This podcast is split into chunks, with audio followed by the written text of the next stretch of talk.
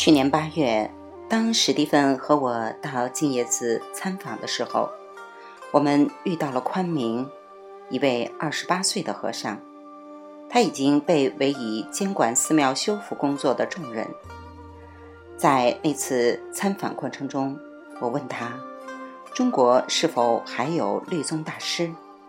宽明说：“清末有件月河弘一。”现在有美国万佛城的孟深，福建莆田广化寺的元彻，福建厦门南普陀的妙湛，还有前线丰峪口西北一百公里处的通苑比丘尼，他们是我所知道的仅有的几位律宗大师，他们都一直在经济上支持净业寺的修复工程，他们都说。现在是钟南山重新开始培养大师的时候了。我问：“是什么促使你到这儿来的？”他说：“出家人是中国最自由的人了，我们想去哪儿就可以去哪儿。文革前我们还有户口，现在只有那些长期住在寺庙里的和尚才需要登记。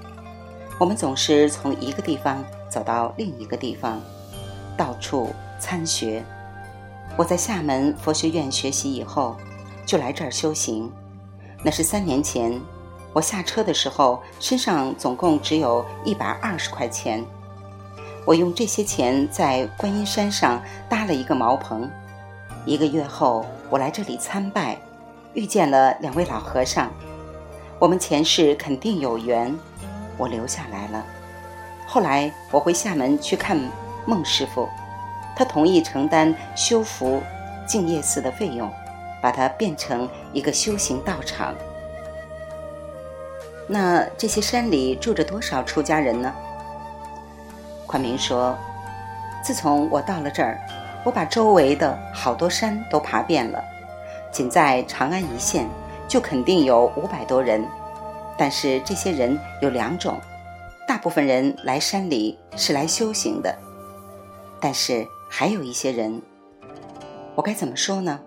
他们照管着寺庙、殿堂，只是为了让人们供养他们。我问：“你还计划在这里住多久？”他回答：“再住两三年吧。等这座寺庙修好了，然后我愿意把它交给一个有道心的人，一个能够复兴律宗修行的人。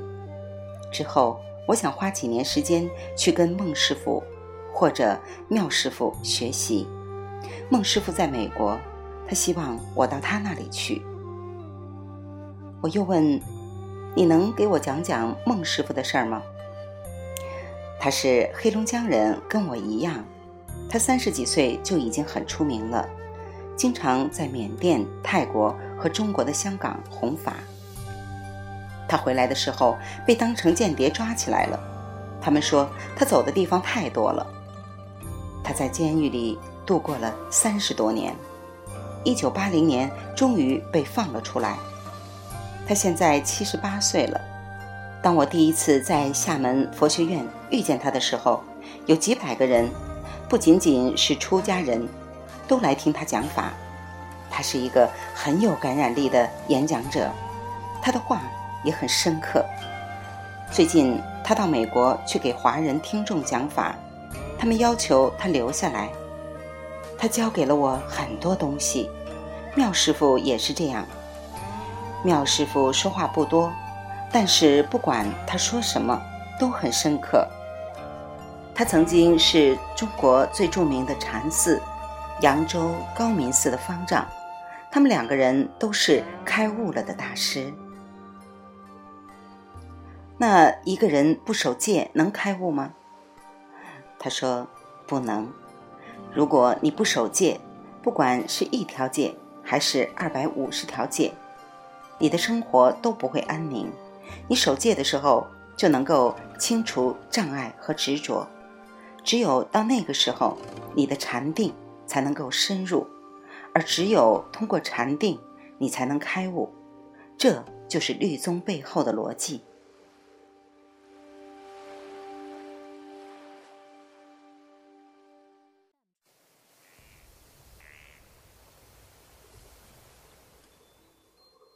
我又问：“你看佛教在中国的复兴有什么希望？”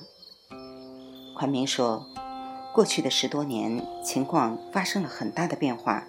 陕西省几乎没有一个村子没有庙或道观、祠堂之类，好让人们去礼拜。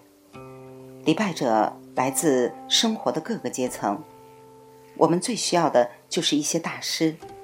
但是就目前而言，我们的主要任务看来是要使人们重新熟悉佛教、亲近佛教。当然了，很多寺庙已经变成了动物园，带引号的动物园。人们对待出家人就像对待动物，他们只是来看看，而且吵吵闹闹的。但是我们认为这种情况是会改变的，寺庙会重新变成礼拜和修行的场所。但这需要时间，到那个时候，老和尚们都已经不在了，所以未来要靠我们，我们必须精进修行。这就是我们在这里不卖票的原因。我们不让人们进来，除非他们是来拜佛的。但是我们还需要钱修复寺庙，所以我已经发动出家人做玛瑙念珠。我想最终。我们能够靠这个来养活自己。那其他寺庙怎么样？我问道。他们也是这样。如果他们不想办法通过自己的劳动，或者靠布施来养活自己，那么他们就不得不卖门票给游客。我们都很清楚这样做的后果。大师们已是耄耋之年了，直到前不久，他们才获准教课。除非新一代出家人很精进，否则这个宗教就什么也没有了。虽然我们现在有宗教自由，但是佛教自身的情况还是一年比一年糟。十年前宗教限制刚刚解除的时候，情况要好些。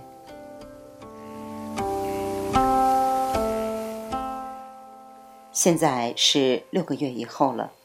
宽明已经回福建厦门了，显然他准备到美国孟深那里去了。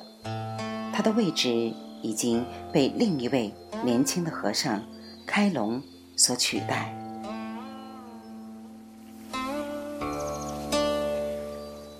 未完待续，来自清音儿语子清分享，欢迎订阅收听。